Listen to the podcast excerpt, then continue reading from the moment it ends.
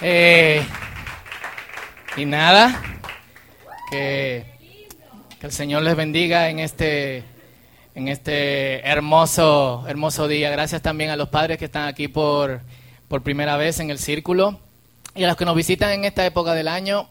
Es bueno celebrar con, eh, con todos ustedes. Y antes de predicar y de orar, eh, tanto el Día de, de, los Padres como el Día de la Madre, es, sabe gente que uno no ve, eh, es un día sensible.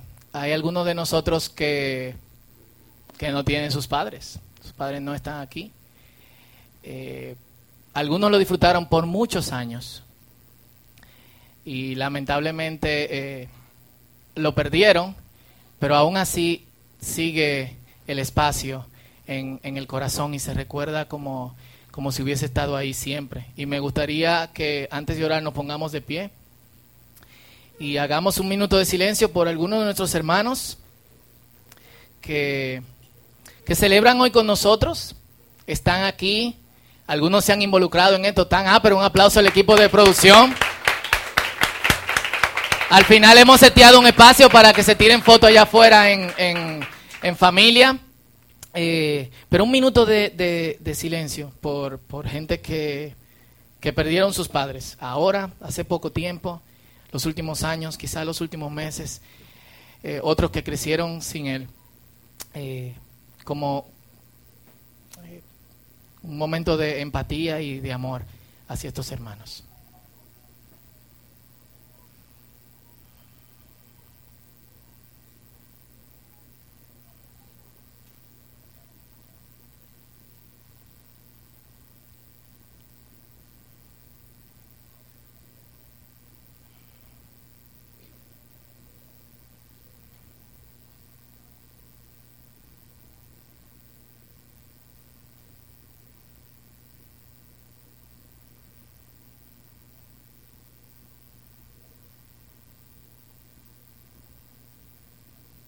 Señor, te damos gracias por esta mañana.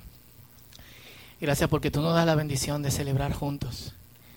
Qué bueno es eso, qué bueno es la comunidad y entre gente como hablábamos la semana pasada, que comparte una misma fe, un mismo espíritu, un mismo vínculo de amor, un Dios quien es en todos, está en todos y está a través de todos, un mismo Señor.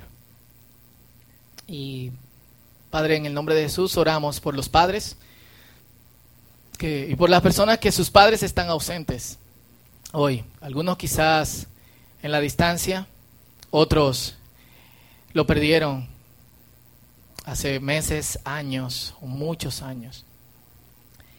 Pero eso, eso sigue ahí. Tú, tú creaste al hombre, creaste a la mujer, le pediste que se multiplicaran, que se fructificaran. Qué bueno es, Señor, que, que esas personas estuvieron ahí el tiempo que estuvieron. Y te pedimos, Señor, que este día, mientras unos celebran con sus padres y otros no tenemos esa bendición, que estos hermanos se sientan acogidos por ti. Abba, Padre. Háblanos, Señor, en el nombre de Jesús. Amén. ¿Se pueden sentar?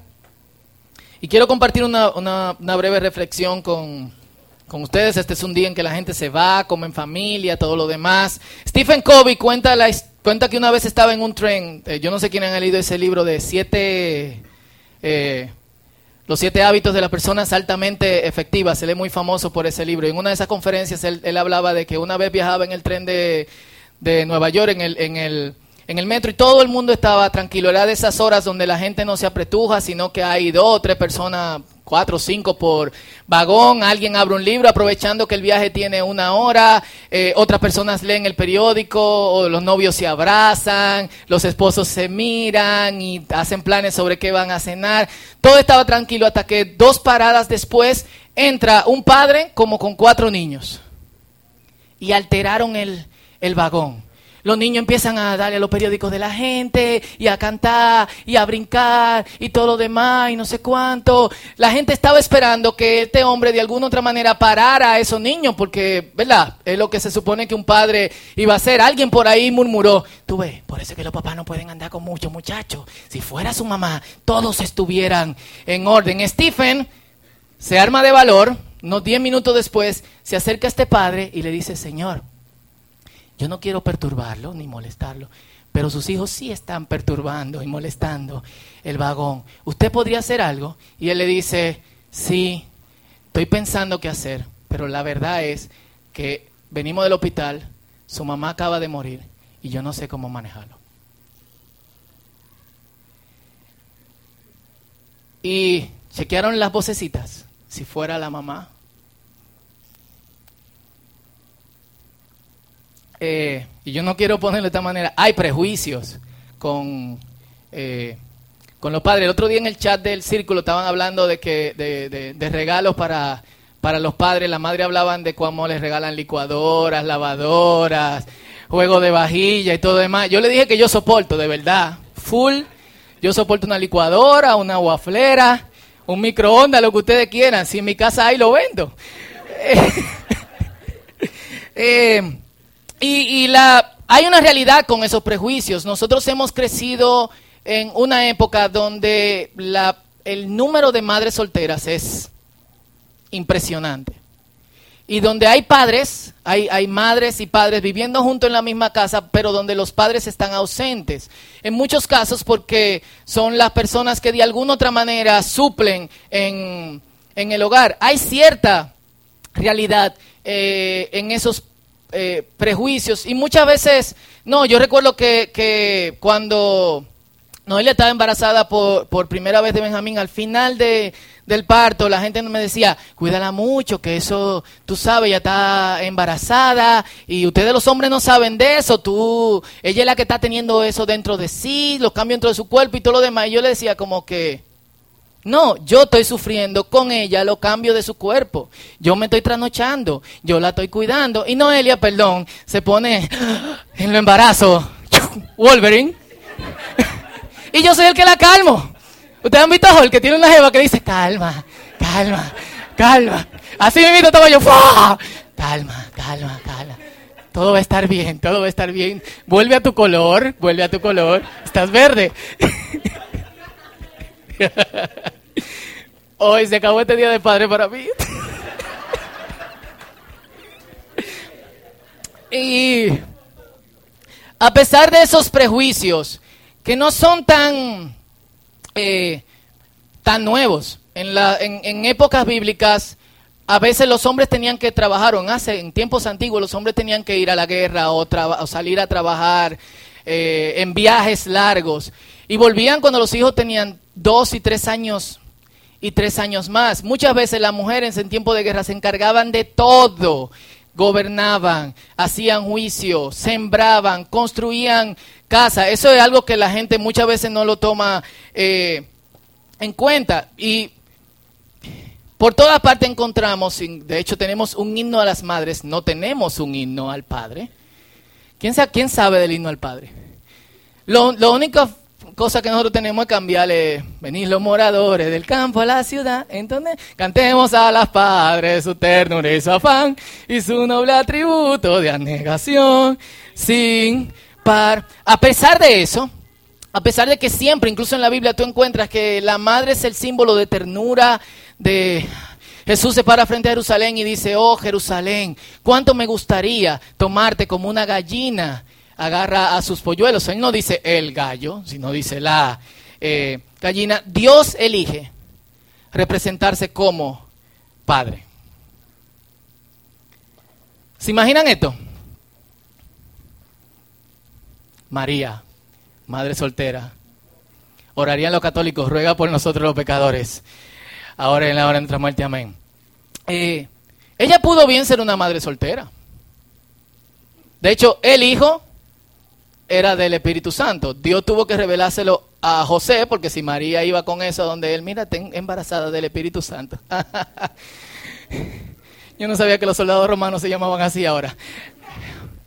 Eh, sin embargo, Dios elige que también José, que se iba a casar con María, fuera padre, cuidar a este niño, quien iba a morir por los pecados de toda la humanidad, y que este niño creciera dentro de una familia donde hay un padre y donde hay un madre. Cuando Jesús creció, la gente la identificaba como el hijo del carpintero, José, y con sus hermanos, eh, Jacobo, Judas, y sus hermanas también que están entre ellos. Y si bien las madres son un ejemplo de abnegación sin par. Dios elige la imagen de padre, e incluso la contrasta con la imagen de una madre. En Isaías capítulo 49, versículo 15, Dios dice, pero ¿acaso se olvida la mujer del hijo que dio a luz?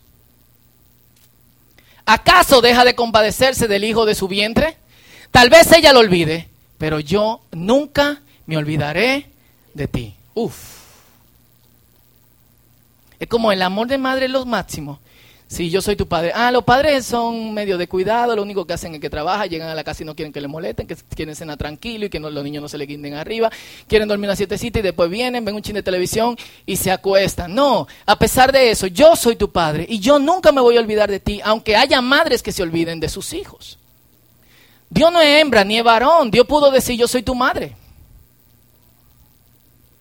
Y obviamente hay repercusiones teológicas con eso, pero elige, yo creo, que redimir la imagen eh, paterna. Y una de las cosas que más molestaba a los religiosos de Jesús era que él no solamente tocaba las intocables, no solamente comía con pecadores y personas de reputaciones dudosas, no solamente se dejaba sobar los pies de una prostituta, sino que hacía a Dios su Padre. Juan capítulo 5 versículo 18 dice, los judíos con más gana procuraban matarlo porque no solamente no solo quebrantaba el día de reposo, sino que además decía que Dios mismo era su padre.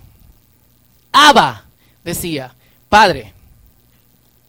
¿Saben qué Abba? No el grupo sueco.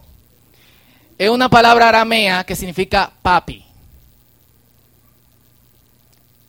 No es padre, no es papá, sino es papi. Y yo quiero que ustedes noten la ofensa de este asunto.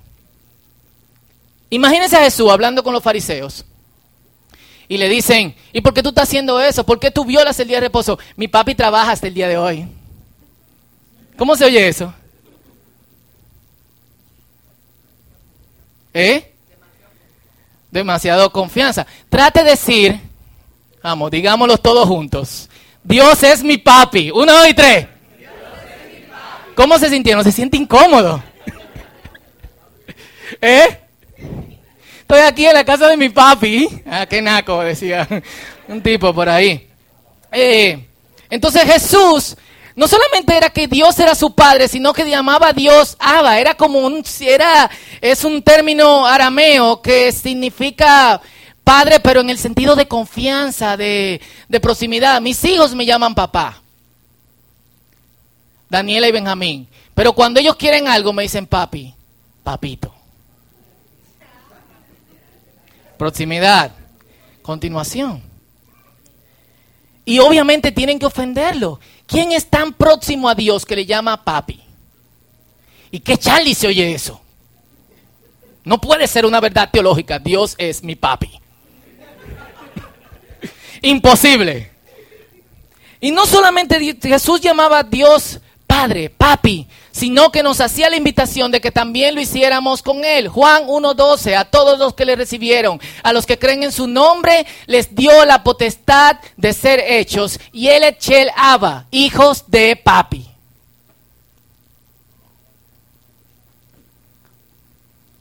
Primera de Juan 3.1, miren cuánto nos ama el Padre, que nos ha concedido ser llamados, y él echel Abba, hijos de papi, y lo somos. O sea, yo quiero que ustedes piensen en la repercusión de eso. No es que Dios es papá en el sentido lejano, es papi. Papi representa ternura, papi representa cercanía, papi representa yo soy cercano a papi, yo soy hijo favorito de Papi, se oye también, Charlie, pero cada uno de nosotros lo somos, aunque se oiga así. Cristian quiere decir algo. El papá de uno de mis mejores amigos, al ser amigo mío también, me decía en una ocasión que yo no quiero recitar, tú no eres mi amigo, yo, ¿por qué usted dice esto? Porque tú me sigues diciendo usted. Yo decirle Mario, porque yo soy tu amigo, y yo está bien, y a partir de este día no te está llamando Mario, pero es rarísimo. Claro.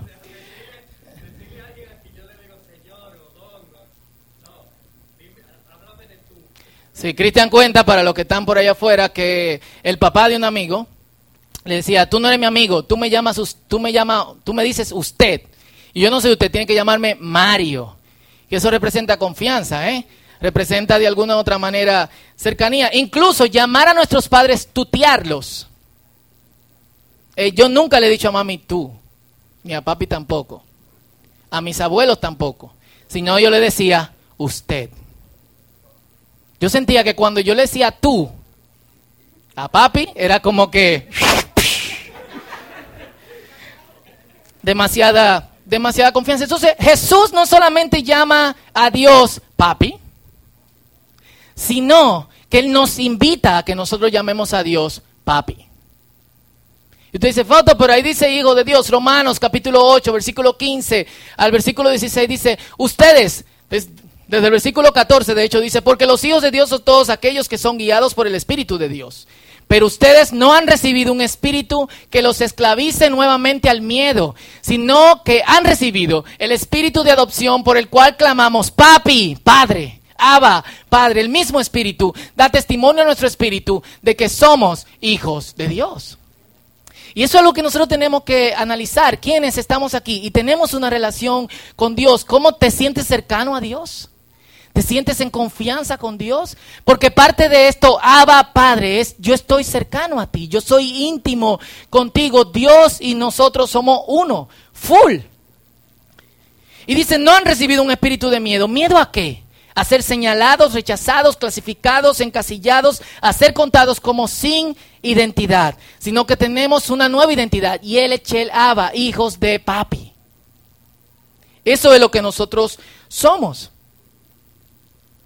Y lo repito, Dios, y es lo que yo creo, elige redimir la imagen de padre. Los papás tenemos que luchar con eso y lamentablemente, y se lo digo para que de alguna otra forma haya cambio en ese sentido, yo conozco muy buenos padres y yo conozco padres, algunos eh, están aquí que cargan con las madres la misma responsabilidad que con, eh, que con los hijos. Yo no soy el mejor padre eh, del mundo, pero yo sí puedo decir que cambie pañales, bañé a mis hijos, le doy cena, a veces también le, le he cocinado, los acuesto y yo no sé, lo que tienen hijos chiquitos, este es el procedimiento. Tú lo acuestas, sale. Ponme una musiquita, cuenta monitoria, tú vuelves. Pon una musiquita, le cuento una historia, sale. ¡Papi! ¡Eh! ¡Agua! Perfecto. Vamos. ¿Quiénes se identifican conmigo cuando dicen amén? eh pronto. Y después tú le das el agua y dices, tengo frío, arrópame. Entonces tú lo arropas y vuelve, tengo calor. Tú puedes darle un ching al abanico. Eh, hasta que, ¿verdad? Se, se duerme. Ah, tengo que hacer pipí. Entonces yo creo que la imagen de Dios como papi, se siente raro eso, tiene un efecto profundo en nosotros. Y como es el Día del Padre, quiero empezar como padres. ¿Qué efecto tiene Dios, eso de, que Dios es nuestro Padre en, nosotros? Había un, anuncio dominicano hace muchos años, yo no me acuerdo de qué era el anuncio, creo que era de una compañía de seguros, que el, niño y el papá estaban caminando por un arroyo en Jarabacoa y el, el, papá le decía, ten cuidado, hijo mío, el hijo le decía, papi, ten cuidado tú, porque yo sigo tus pasos. La Biblia dice que si somos hijos de Dios, actuamos como Dios. Si Dios es nuestro Padre, nuestro ejemplo de paternidad es Dios. Yo no crecí con mi papá y yo no tengo ejemplo eh, de padre, pero yo sé que Dios es compasivo, Dios es misericordioso. Dios cuida a sus hijos y Dios cuida a toda la creación, aún dice, sean como su Padre Celestial, quien manda el sol sobre quienes son buenos y sobre quienes son malos. Los que son malos no tienen un pedazo de sombra encima de ellos. Que manda la lluvia sobre quienes son buenos y sobre quienes son malos. A nosotros nos va a tocar bregar con hijos difíciles, algunos. Eh, alguien nos contaba, un amigo, que su hija cuando tenía 16 años fue como que le arrastró un, platillo volador y le trajeron otra gente. Era una persona diferente. Tú tienes la tendencia a poner esos hijos a un lado. Sin embargo, el amor y la conexión y el ejemplo del Padre que es Dios, ¿qué hace? No, ese también es mi hijo. Y quilla a los otros hijos. Quilla a los otros hijos que tú como padre tengas tanta ternura, tanta compasión, tanta misericordia y le siga dando a los hijos que... Mielquina, ya. Sin embargo, eso es parte de los atributos de Dios. Obviamente también parte de los atributos de Dios es... Dios dice que un padre disciplina a sus hijos, Dios también nos disciplina. Entonces, como padres, todos los padres que estamos aquí, tenemos que mirar a Dios, nuestro Padre, nuestro papi, tener esa cercanía con Él de modo que cambie la forma en que nosotros somos eh, paternos. Una de las cosas con la que particularmente yo personalmente lucho en mi paternidad es con egoísmo. Porque yo quiero mi espacio, yo quiero mi lugar y yo quiero hacer mis cosas. Cuando tú tienes hijos de cierta edad, eso no funciona. Y Dios ha moldeado mi carácter a través de dos pequeñas criaturas que estaban brincando aquí eh, ahorita. Y como ustedes vieron, no dejaron de brincar, así que ya saben la intensidad que tienen. Pero como hijos, como hijos, seguimos mirando a Dios como Padre. Y nuestros padres son nuestros hermanos en Cristo. Y muchas veces nuestros padres nos fallan. Están ausentes. No estuvieron en un momento preciso. Tu padre era un héroe, supermanetrón positivo y de repente se transforma en manetrón negativo. Te decepcionó. ¿Qué haría Dios? es lo que debes hacer tú. Y esto es muy difícil. Ayer yo estaba, antes de ayer yo estaba en una reunión de uno, con unos muchachos de un campamento que voy a predicar y me decían que ellos están preparando dentro del campamento un momento en que los hijos van a recibir cartas de sus padres. Y estaban muy chocados porque más de la mitad de los padres dijeron que no le iban a escribir a los hijos. Y hubieron padres que le están escribiendo a dos hijos, pero no le están escribiendo a uno. Y ellos van a tener que bregar con eso en el campamento. Muchos de los que están aquí crecieron así. Pero como hijos, y él el aba, hijos de papi. Dios que redime la imagen de Padre, nos provee a nosotros de todo lo que un Padre pueda darnos, de modo que nosotros podamos devolver a nuestros padres la gracia, la misericordia y la compasión que Dios mismo nos ha dado. Yo creo que está claro, ¿verdad? No hay mucho más que hablar. Así que muchos de los que están aquí están en familia. Y qué apero sería que nosotros, como siempre acostumbramos, oremos entre, entre familia. Y si te puedes aproximar a, tu familia o eh, a tus padres, si no viniste con padres, a quien está cerca de ti.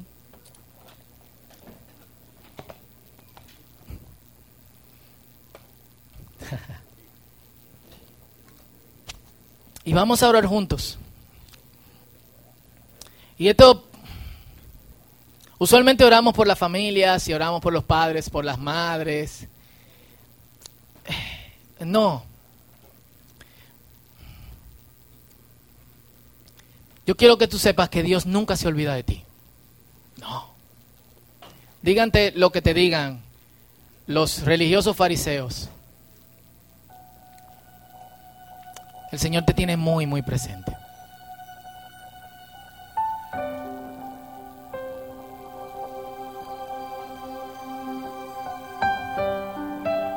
Y vamos a orar para que el Señor, que su Espíritu Santo está aquí en medio de nosotros, fortalezca la imagen de Padre en nuestras vidas.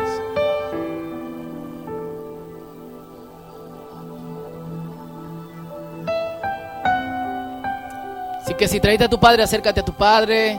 Si vinieron en familia, oren en familia. Lo mejor que puede pasarnos como familia es que Dios fortalezca esto. que Él es nuestro papi, que Él es nuestro padre.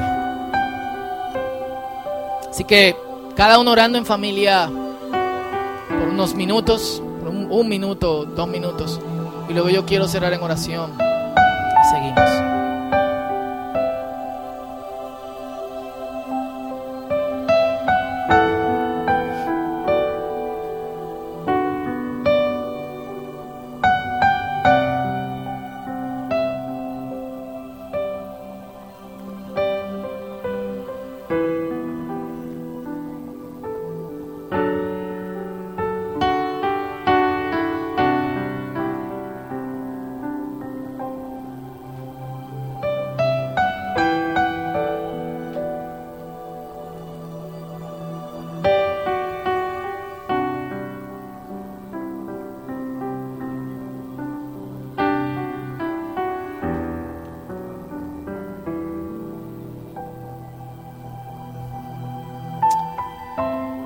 Señor, en el nombre de Jesús, gracias. ¿Cuánto dan gracias a Dios conmigo? Gracias. Gracias por esta mañana en que las familias se unen, oran juntos. Señor, fortalece en nosotros la identidad de hijos, tu identidad como nuestro Padre.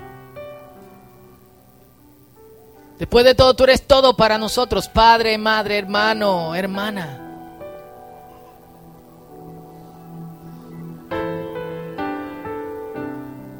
Oh Señor, ayúdanos a ver esto, a sentir esto en la profundidad de, de, de, nuestro ser. Que tú puedas glorificarte, Señor, y que tú puedas obrar. De modo que las cosas que están rotas en nuestro corazón puedan ser pegadas, restauradas. Tú puedas darnos un corazón nuevo, Señor. Padre, y te pido por aquellos que tienen conflictos con sus padres y que están aquí en medio de nosotros. O quizás por padres que tienen conflicto con sus hijos. También están aquí en medio de nosotros. Pido en el nombre de Jesús que estas relaciones puedan ser restauradas. Este es el día para esto, Señor. Obra Señor, por tu espíritu en nuestras vidas. Que podamos levantarnos cada día y dar gracias a ti y decirte, Abba, Papi, Padre. Toda gloria, toda honra, todo honor es para ti. En el nombre de Jesús. Amén. Vamos a estar de pies y vamos a adorar juntos al Señor reflexionando en estas cosas. Dios te bendiga.